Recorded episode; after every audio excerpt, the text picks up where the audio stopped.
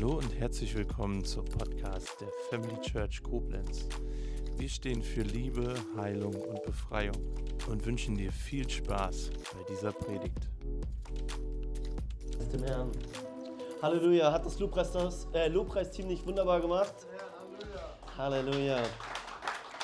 Heute war ja sozusagen die Premiere von Efra Mercedes und meiner Tochter, obwohl meine Tochter hat das ja ab und zu mal schon mal gemacht, aber sie ist jetzt Bestandteil des Lobpreisteams. Und ein Applaus für diese drei wunderbaren Frauen.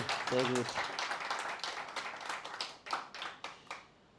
Wisst ihr, Geschwister, was mich am meisten mit Stolz erfüllt? Dass ich meine Tochter so hier so sehe und sie preist Gott mit ihren 14 Jahren. Das erfüllt mich so sehr als Vater. Und ähm, letztes Jahr durfte ich meinen Sohn taufen und es ist so wunderbar zu sehen in meiner Familie, wie wir alle diesen Herzschlag haben. Natürlich mit Höhen und Tiefen. Wir haben hier alle nicht so den Heiligenschein, eigentlich schon. Aber wir sind eine Familie, wo ich wirklich sagen kann, wir wollen Gott loben und preisen und ihn ehren. Und sowas zu sehen, das erfüllt mich mit Stolz. Preis dem Herrn. Ja. Ja, ich will auch jeden von meiner Seite herzlich willkommen heißen.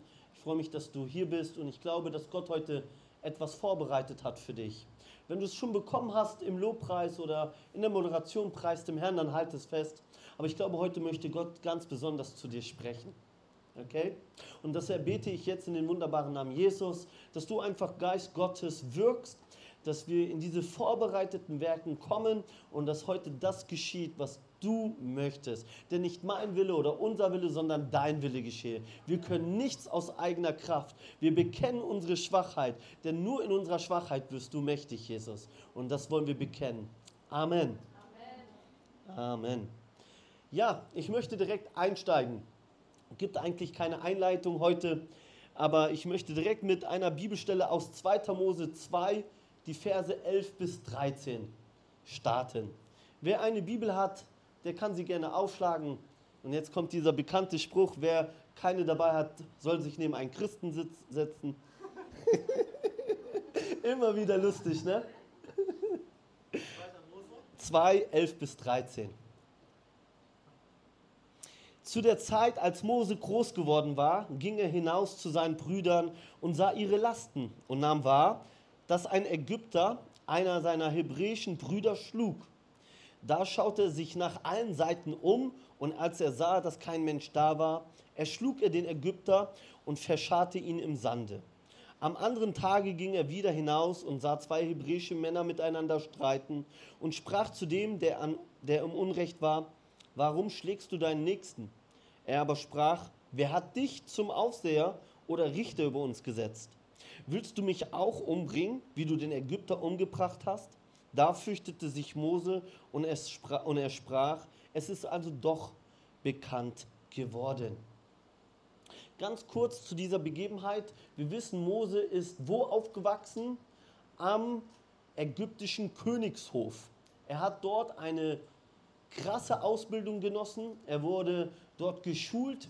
Dort hatte er die größten Privilegien, die es dort in diesem Reich ähm, ja, haben konnte und er weigerte sich dann, ein Sohn des Pharao sich zu nennen und wollte zu seinen Brüdern, zu seinen hebräischen Brüdern. Okay? Und hier ging er dann raus und schaute und was passiert? Ein Aufseher der Ägypter schlug und behandelte seine hebräischen Brüder zu Unrecht und Mose nahm ergriff die Initiative, denn er war natürlich auch ein Kampfmann, ein, ein Mann, der kämpfen konnte und hat diesen Aufseher, der war nicht irgendjemand, das war ein Aufseher, der sein Handwerk anscheinend natürlich verstand, aber Mose hat es drauf gehabt, ihn aus eigener Kraft zu erschlagen. Na, da so viel dazu. Jetzt lese ich nur mal einen weiteren Bibelabschnitt, ein paar Verse weiter. In 2. Mose 4, Vers 10 lese ich mal. Mose aber sprach zum Herrn, Ach mein Herr, ich bin kein Mann, der reden kann. Ich bin von jeher nichts, äh, nicht gewesen und bin es auch jetzt nicht, seitdem du mit deinem Knecht geredet hast, denn ich habe einen schwerfälligen Mund und eine schwere Zunge. Das sind nur ein paar Verse auseinander. zwei Kapiteln circa. Wir sehen zwei Moses hier. Der eine Mose, der auf ja, seiner eigenen Kraft hin einen ägyptischen Aufseher selbst erschlug und sich selbst anscheinend hier zum Richter über seine hebräischen Brüder gesetzt hat. Und plötzlich hört er von seinem hebräischen Bruder, wer hat dich hier zum Aufseher gesetzt? Also hat hier Mose aus eigener Kraft versucht, den Willen Gottes in irgendeiner Art und Weise hier durchzusetzen. Er sah das Unrecht, er sah die Sklaverei, er sah, er sah dieses Leid und hat es aus seiner eigenen Kraft versucht, das in irgendeiner Art und Weise hinzukriegen. Ein paar Verse weiter sehen wir, dass Mose von Gott angesprochen wird. Er bekommt den Auftrag, führe die Israeliten, deine hebräischen Brüder aus der Gefangenschaft, aus Ägypten heraus. Und wie reagiert dieser starke Mose, der es drauf gehabt hat, einen ägyptischen Aufseher zu erschlagen? Ich bin kein Mann, der reden kann. Ich bin nichts. Ich habe einen schwerfälligen Mund. Er hat sich null in der Situation gesehen, diesen Auftrag zu erfüllen. Was ist, und das ist jetzt meine Frage und damit möchte ich einsteigen, in diesen paar Versen zwischen diesem selbstbewussten Mose, der die Initiative ergriff, passiert, und zwischen dem Mose, der plötzlich sagt, ich kann nichts mehr, Gott. Was ist passiert? Möchte jemand antworten? Da hat man ja was behalten? Nee. Soll ich euch sagen, was passiert ist? 40 Jahre Wüste. Zwischen diesen zwei Begebenheiten liegen 40 Jahre Wüste.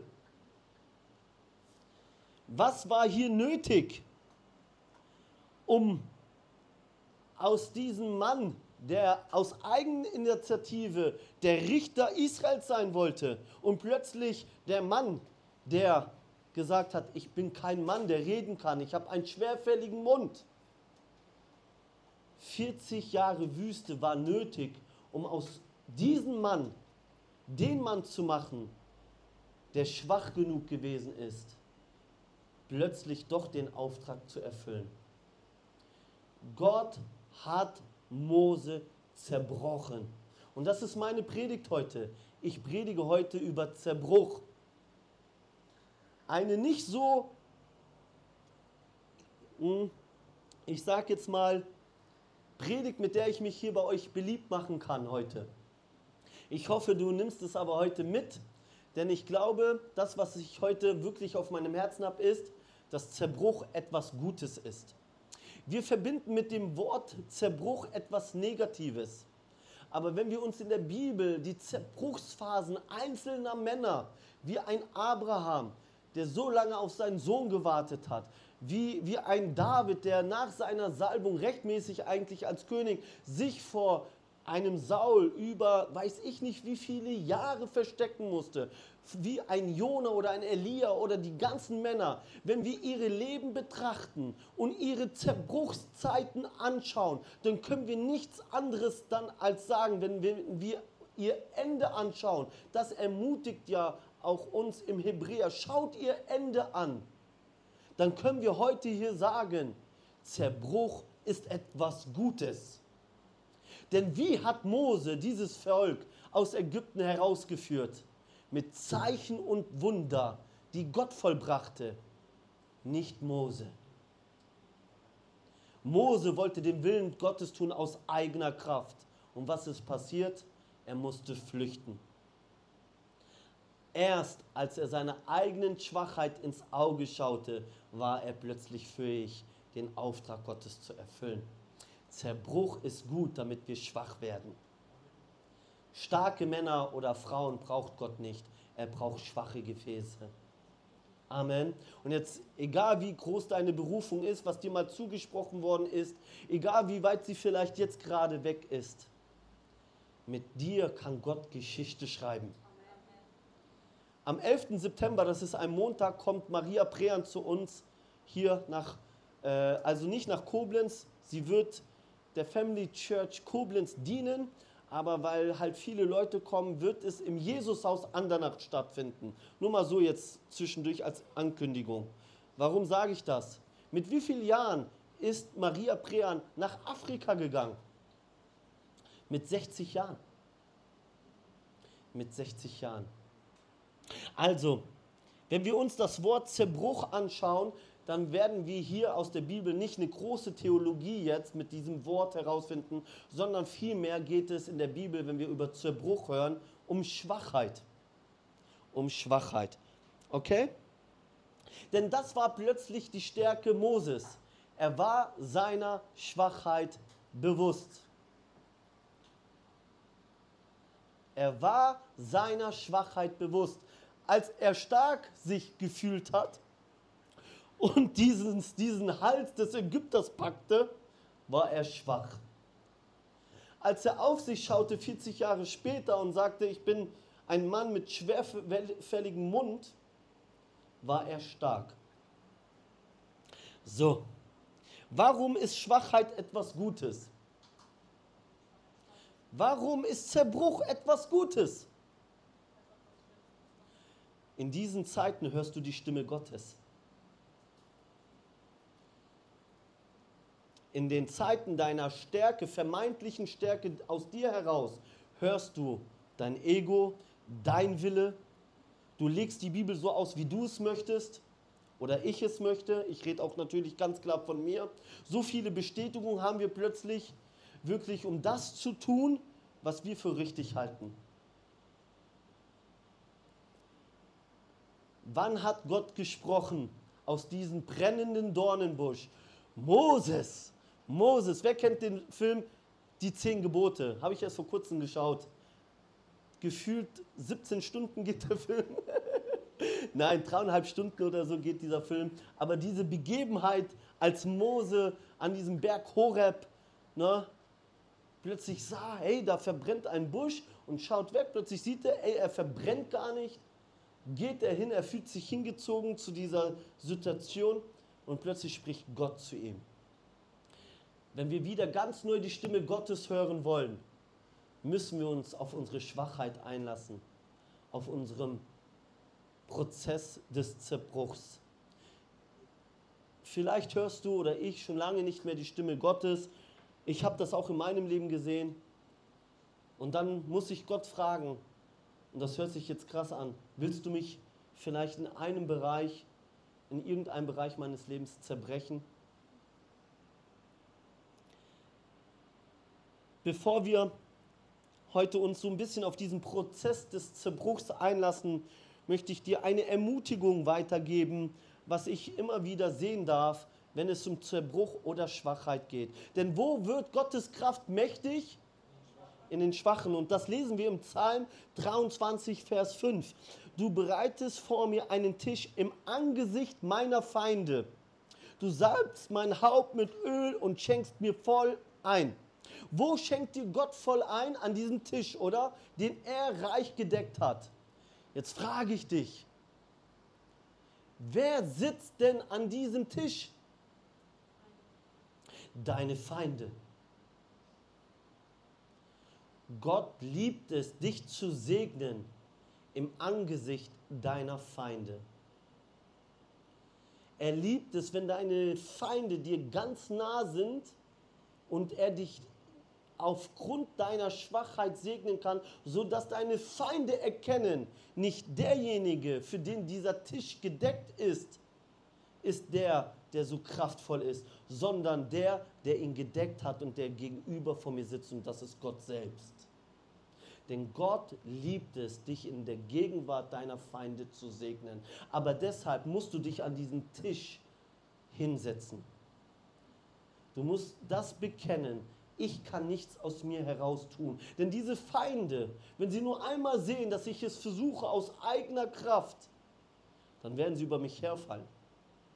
Dieser Tisch ist der Tisch der Schwachheit. Aber weil du in deiner Schwachheit stark sein kannst, weil der Heilige Geist plötzlich sichtbar wird, werden sie nichts tun können, als nur neidisch zu sein auf das, was Gott dir die ganze Zeit in diesen Schwachheiten gibt. Er versorgt dich, er ist ein guter Hirte. Wer will das? Amen. Nicht, aber, nicht viele, aber alle. Ne, nicht alle, aber viele. ja, in meiner, pass auf, nicht in, in meiner Schwachheit ist Gott mächtig. Preis dem Herrn. Okay. Ich möchte eigentlich gar nicht so viel über Zerbruch jetzt in dem Sinne sprechen, was ist Zerbruch, weil hier sitzen wir, ich denke mal, wahrscheinlich alle, die diese Zeiten kennen. Wo Wüste da ist, wo Not da ist, wo Krankheiten. Ich muss euch nicht erklären, was Wüste ist, okay? Das kennt ihr vielleicht besser für eure Situation, natürlich besser als ich es selbst. Ich kenne meine Wüsten besser als ihr meine. Und deswegen möchte ich heute darüber sprechen, wie wir uns in diesen Prozessen verhalten sollen, wenn wir in der Wüste sind. Seid ihr bereit? Seid ihr gespannt? Ja. Okay. Dann schlag bitte Apostelgeschichte 12, 1 bis 11 auf. Und für diejenigen, die letztens in der Gebetsstunde waren, ich habe diese Begebenheit dazu gebraucht, um ein paar Wahrheiten, die mir Gott so gezeigt hat, für mich weiterzugeben. Ich benutze aber diese Begebenheit, weil es auch sehr gut passt jetzt auch für dieses Thema Zerbruch.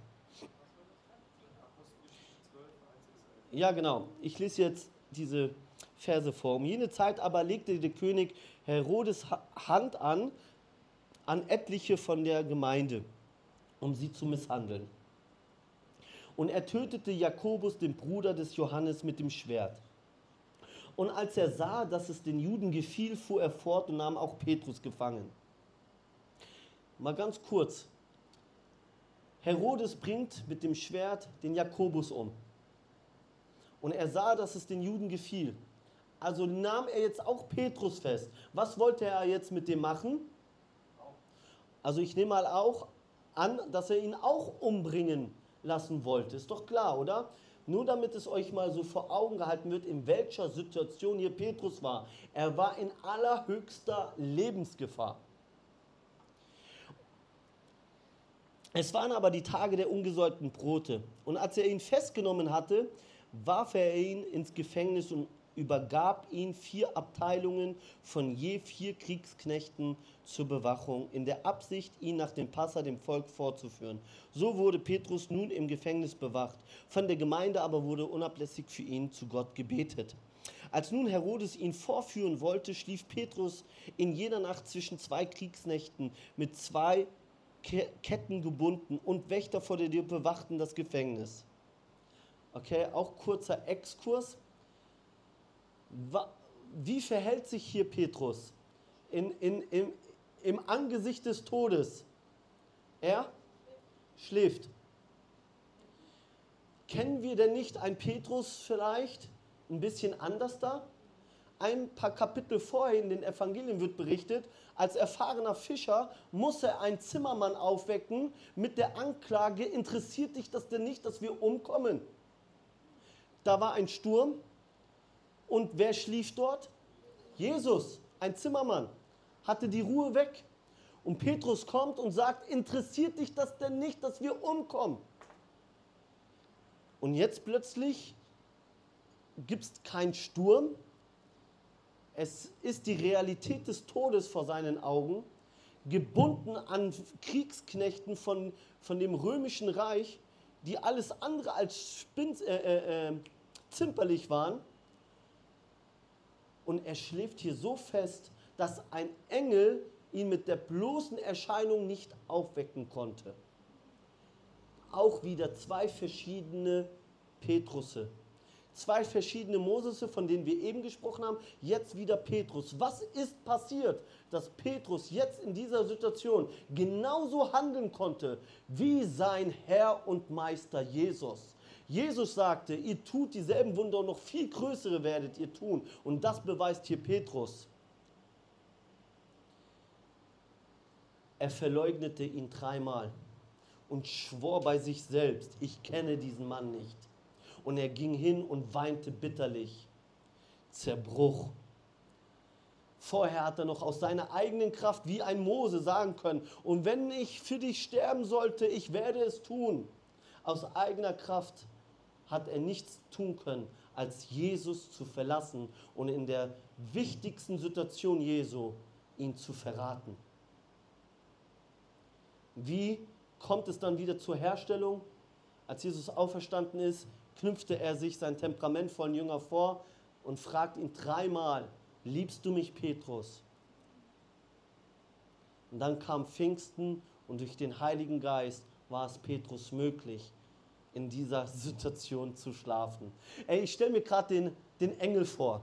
Der Engel, der den Auftrag bekommen hat, befreien Petrus aus diesem Gefängnis. Und plötzlich, ne, weil dieser Engel das wahrscheinlich so kannte, kommt er in den Raum und denkt sich, jetzt wecken alle auf. Und plötzlich steht er da so und schaut so, hä, der schläft ja noch weiter. Irgendwie lustig. Ne? Und was macht der? Der denkt sich, hey, für den muss ich mir was anderes überlegen. Und haut den so in die Seite. Wenn, wenn Tommy ihn gehauen hätte, wäre er wahrscheinlich drei Tage am Schlafen. Ne? Nein, Quatsch. Aber er musste ihn sogar schlagen. Okay. So. Als nun Herodes ihn vorführen wollte, schlief Petrus in jener Nacht. Und siehe, ein Engel des Herrn trat hinzu und ein Licht erglänzte in den Raum. Er weckte aber Petrus durch einen Schlag an die Seite und sprach, steh schnell auf. Und die Ketten fielen vor ihn vom, von den Händen. Und der Engel sprach zu ihm, umgürte dich und zieh deine Schuhe an. Und er tat es. Und jener spricht zu ihm, wirf dein Mantel um und folge mir. Und er ging hinaus und folgte ihm und wusste nicht, dass es Wirklichkeit war, was durch den Engel geschah, sondern er meinte ein Gesicht zu sehen. Als sie aber durch die erste und die zweite Wache hindurchgegangen waren, kamen sie zu dem eisernen Tor, das zur Stadt führt, und dieses öffnete sich ihnen von selbst. Und sie traten hinaus und gingen eine Gasse weit, und mit einem Mal verließ ihn der Engel. Da kam Petrus zu sich und sprach, nun weiß ich wahrhaftig, dass der Herr seinen Engel gesandt hat, um mich, äh, äh, um mich errettet hat aus der Hand des Herodes und von allem, was das jüdische Volk erhoffte. Okay, mal so weit bis hierhin. Dieses Gefängnis steht für dieses Zerbruch, für die Zerbruchzeiten in deinem Leben und für meinem Leben. Okay? Nehmen wir dieses Beispiel aus der Bibel hier für Zerbruch. Zerbruch ist dafür da, wen glaubst du mehr? Deiner Kraft oder Gottes Kraft, okay? Petrus war hier gefragt, Gott zu vertrauen, ob er die Macht hat, ihn aus dem Gefängnis zu holen oder auf seine Macht irgendwie zu gucken, wie komme ich hier raus. Dafür war dieses Gefängnis da. Und im Vers 4 lesen wir, dass er absolut Bedrängnis gehabt hat von dieser Überwachung.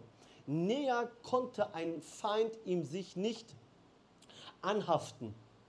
Wir haben aber eben in Psalm 23, Vers 5 gelesen, dass Gott es liebt, wenn die Feinde so nah sind, damit er dann sich verherrlichen kann durch den Segen, der durch die lebendige Hand Gottes fließen kann. Und auch in deinem Leben spreche ich dir zu, die lebendige Hand Gottes ist da, um dich herauszuretten, egal von wo du gerade bedrängt wirst. Amen. Amen. So, jetzt haben wir ja gesagt, dass wir dieses Beispiel, diese Begebenheit heute nutzen wollen, um zu lernen, wie wir uns in diesen Zeiten der Feindesmacht, in der Belagerung der Feindesmacht einfach verhalten wollen. Und ich möchte dir in Vers 8 den, die erste Ermutigung geben. Und der Engel sprach zu ihm, umgürte dich und zieh deine Schuhe an. Und er tat es. Und jener spricht zu ihm, wirf deinen Mantel um und folge mir. Und er ging hinaus und folgte ihm.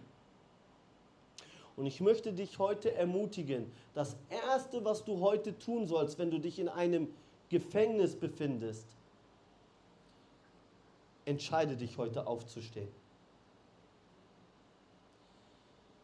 Petrus hätte hier die Berechtigung gehabt zu sagen, ey, ich möchte weiter schlafen, ich habe gerade so schön geträumt die Gefängniszellen sind noch zu, die Wärter sind noch an mir angekettet, ich habe keinen Grund aufzustehen. Aber das interessierte den Engel nicht. Er sprach, steh auf, zieh deine Schuhe an, wirf deinen Mantel um dich und komm, folge mir nach. Da waren noch die Gefängniszellen zu und die Wärter waren noch da. Die Gefahr war genauso real wie vor der Erscheinung des Engels. Und egal was heute deine Situation dir sagt, egal wie zu die Türen heute scheinen, egal wie nah die Feinde neben dir gerade sitzen und wenn du den Hauch der Feinde in deinen Nacken spürst, wie die Israeliten, als sie durch das Meer hindurchgegangen sind, möchte ich dir zusprechen, steh heute auf, wirf deinen Mantel um dich, zieh deine Schuhe an und folge Gott nach.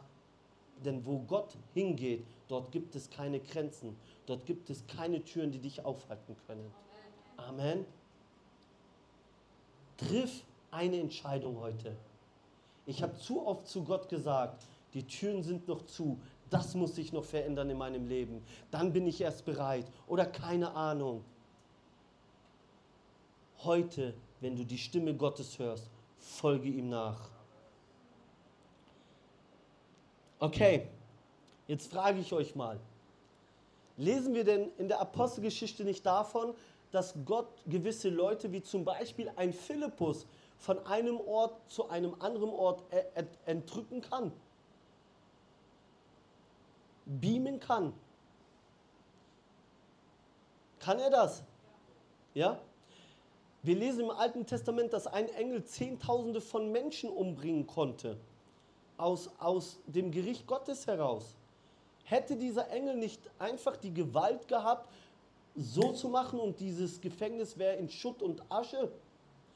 Hätte er es drauf gehabt? Ja? Warum führt der Engel erst Petrus zur einen Wache, dann zu der zweiten Wache und dann führte ihn zu diesem eisernen Tor? Warum macht das Gott so? Er hätte ihn nehmen können, von A nach B versetzen können. Wisst ihr warum? Wenn ich jetzt zum Beispiel mit meinem Sohn reden würde, der 16 Jahre ist, der jetzt schon in Mobile schaut, welche Autos er sich äh, kaufen, kauft, wenn er 18 ist.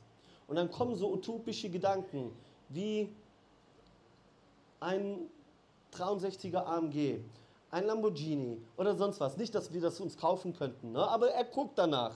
Und auch wenn ich das Geld gehabt hätte, würde ich ihm das kaufen? Nein, ne?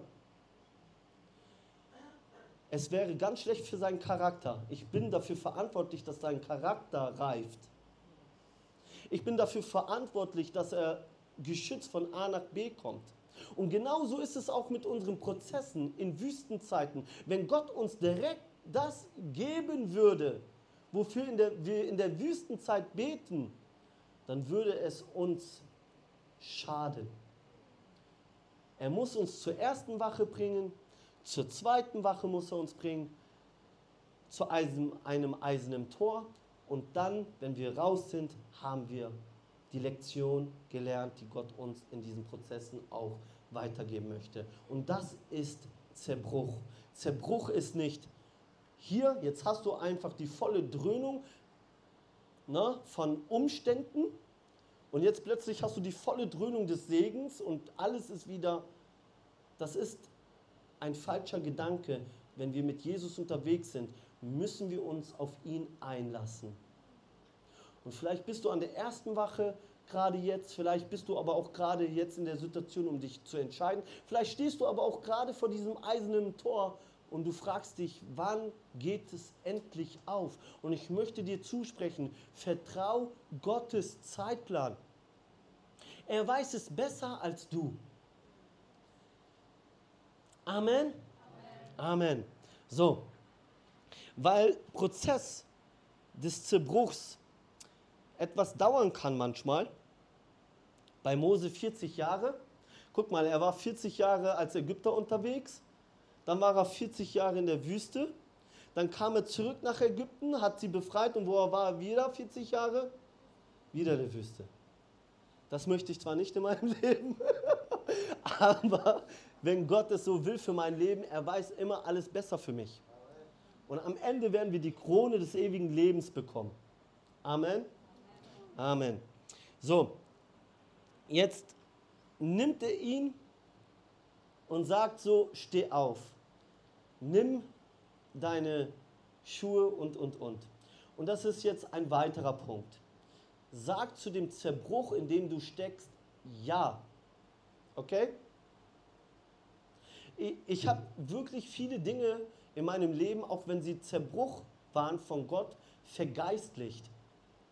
Das ist eine falsche Religiosität, eine Religiosität, die Gott nicht mag. Gott hat mich in Situationen geschickt, in denen ich geschliffen werden musste, denn den Gott liebt, den züchtigt er. Und dann habe ich das noch so irgendwie auf den Teufel geschoben. Dann habe ich das vielleicht irgendwie so gedeichselt, dass ich plötzlich doch noch dastehe als guter Christ. Irgendwie wollen wir irgendwie immer unser Gesicht wahren. Es ist vollkommen okay, innerhalb der Christenheit zu sagen, ich kann nicht mehr, ich brauche neue Kraft. Der Zerbruch in meinem Leben sollte mich zu einem demütigen Menschen machen. Wo hören wir das denn noch? Aber die Gemeinde sollte die Atmosphäre der Schwachheit bieten und nicht die Atmosphäre einfach nur, du musst immer nur stark sein.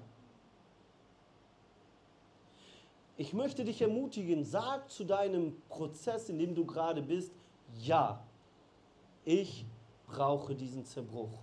Und dann erst dann kann Gott dich zu dieser ersten Wache bringen. Okay? Ich möchte jetzt mal kurz Maria nehmen. Komm mal bitte nach vorne. Und Tom.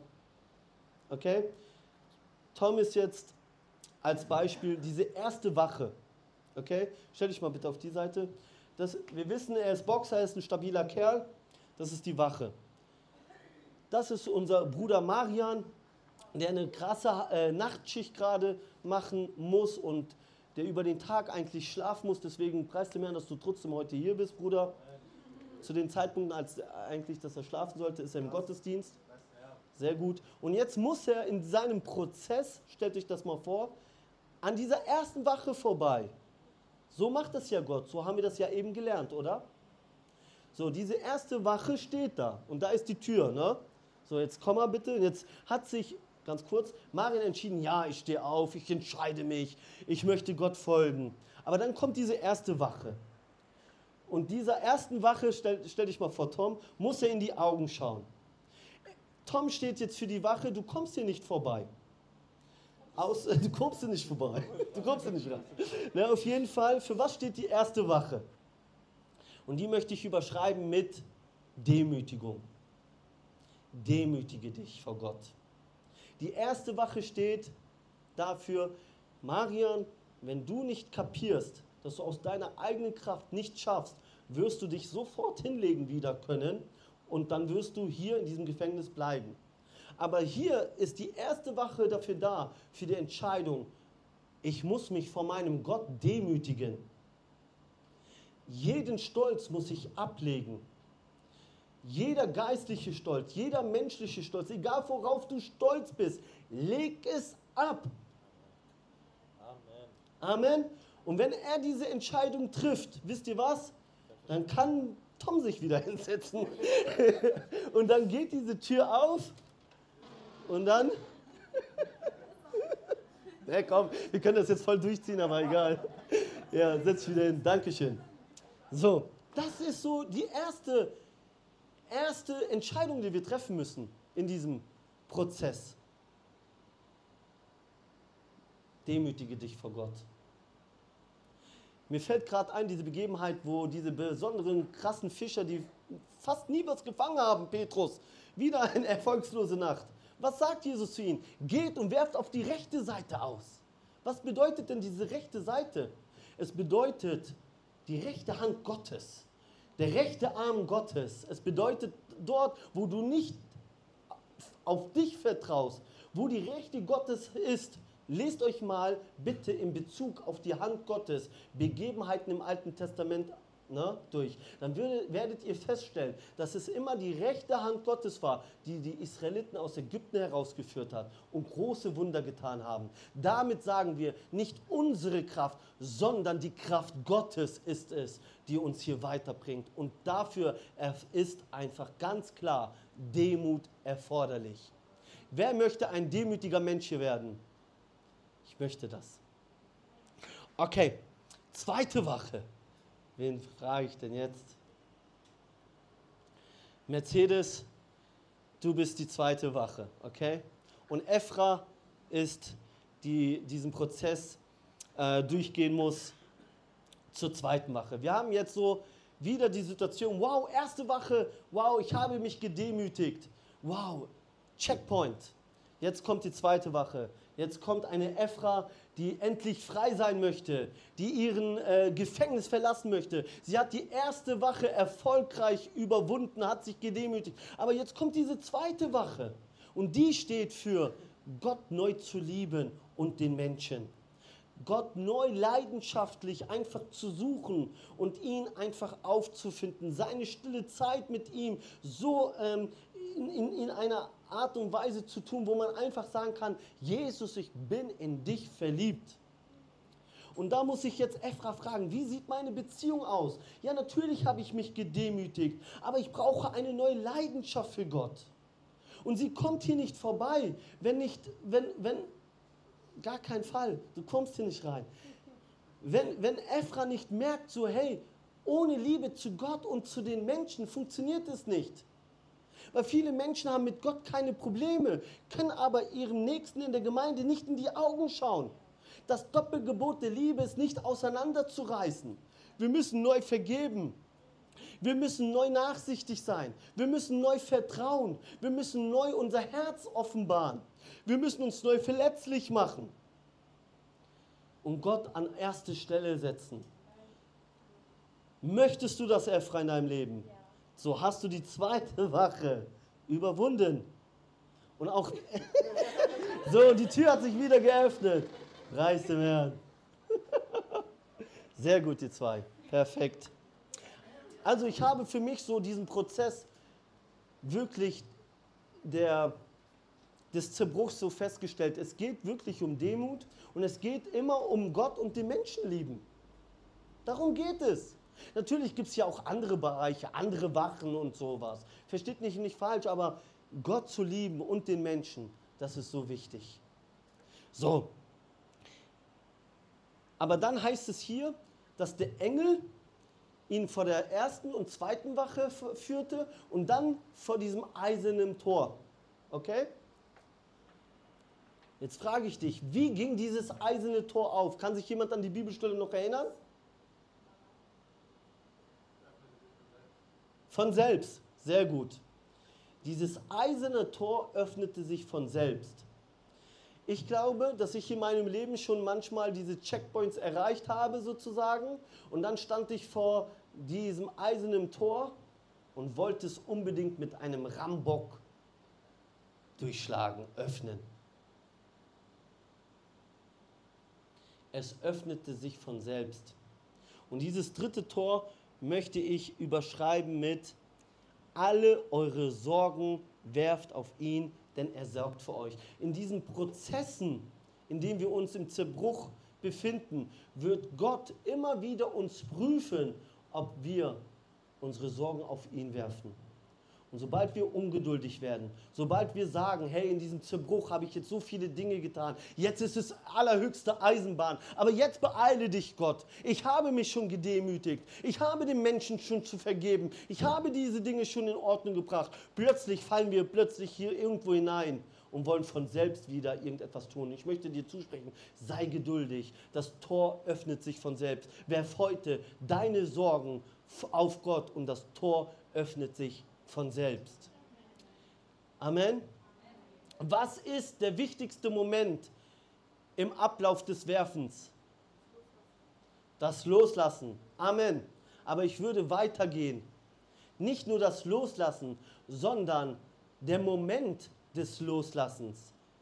Jetzt könnte ich so Arme haben wie Tom und könnte richtig mit voller Wucht und Kraft schmeißen wenn ich im falschen Moment schmeiße. Entweder werfe ich gegen die Decke und der, der Ball knallt mir den gegen den Kopf oder ich werfe auf den Boden und der knallt mir wieder den gegen den Kopf. Der Moment in dem richtigen Winkel wird die Sorge so weit wie möglich von mir wegwerfen. Jetzt frage ich dich, wann ist der richtige Moment loszulassen? Jetzt. Das ist der richtige Winkel.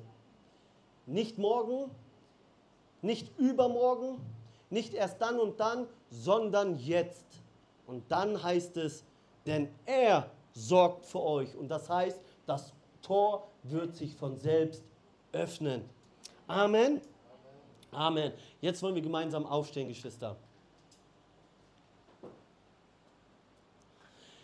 Können wir ein bisschen Hintergrundmusik haben?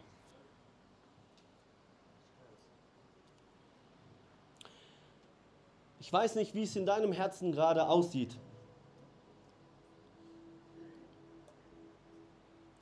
Vielleicht leidest du sehr unter diesem Prozess.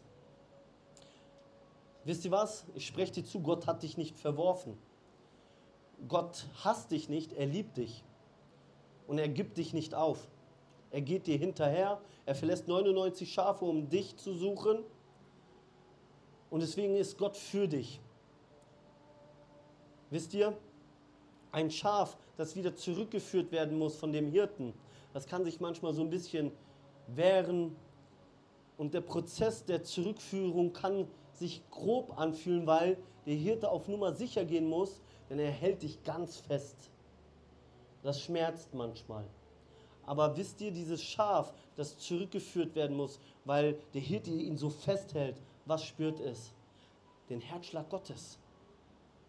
Und ich möchte dir zusprechen, lass dich jetzt auf den Prozess neu ein.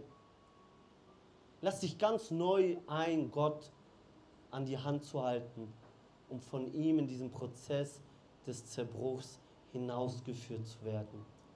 Und ich spreche dir zu, Psalm 147, Vers 3. Er heilt die, die zerbrochenen Herzens sind und verbindet ihre Wunden. Er heilt. Wenn Gott heilt, hundertprozentig, dann bist du gesund. Dann bist du nicht mehr irgendwie beschädigt, geschädigt oder beeinträchtigt, sondern vollkommen hergestellt. Aber wisst ihr, was mir dieser Vers sagt? Er heilt die, die zerbrochenen Herzen wieder dieses, hey, lass es zu. Lass es zu. Öffne dich. Schäme dich nicht, dass du ein zerbrochenes Herz hast. Schäme dich nicht dafür. Und jetzt frage ich dich mit dem Abschluss dieses Verses, wer möchte hier Gott ein Opfer darbringen, dass es ihm wohlgefällt? Gott ein Opfer zu bringen, das Gott wohlgefällt, ich möchte das. Und jetzt sage ich dir, wie das funktioniert. Die Opfer, ein Tick leiser bitte, die Opfer, die Gott gefallen, sind ein zerbrochener Geist, ein zerbrochenes Herz und ein zerschlagenes Herz, oh Gott, wirst du nicht verachten. Psalm 51, 19. Das wollen wir heute tun. Gott ein Opfer geben. Und Opfer kostet etwas. David sagt, ich möchte meinem Gott kein Opfer darbringen, das mir nichts kostet. Ein Opfer heißt deshalb Opfer, weil es etwas kostet. Und deswegen möchte ich dich bitten, gerade weil es für Gott etwas ist, was er sehen möchte. Wenn du Gott ein wohlgefälliges Opfer darbringen möchtest, so bring ihm heute deinen zerbrochenen Geist, dein zerbrochenes Herz. Und ich spreche dir zu, er wird es nicht verachten. Und wir wollen heute für dich beten. Tom und ich werden jetzt hier stehen, wir werden jetzt noch ein Lobpreislied hören. Und du kannst diesen Schritt tun. Du kannst auf Gott zukommen, indem du dieses Gebet dir abholst und sagst, ich demütige mich heute vor dir, Gott. Ich gehe diesen Schritt, ich umgürte mich heute, ich ziehe meine Schuhe an und ich habe es satt, in diesem Gefängnis zu sein. Aber dieses Opfer werde ich mir heute nicht nehmen, dir zu geben, denn das ist, was dir wohlgefällig ist. Ich komme heute vor deinem Thron, ob ich zerschlagen bin oder zerbrochen. Heute schäme ich mich dafür nicht. So, wenn du Gebet haben möchtest,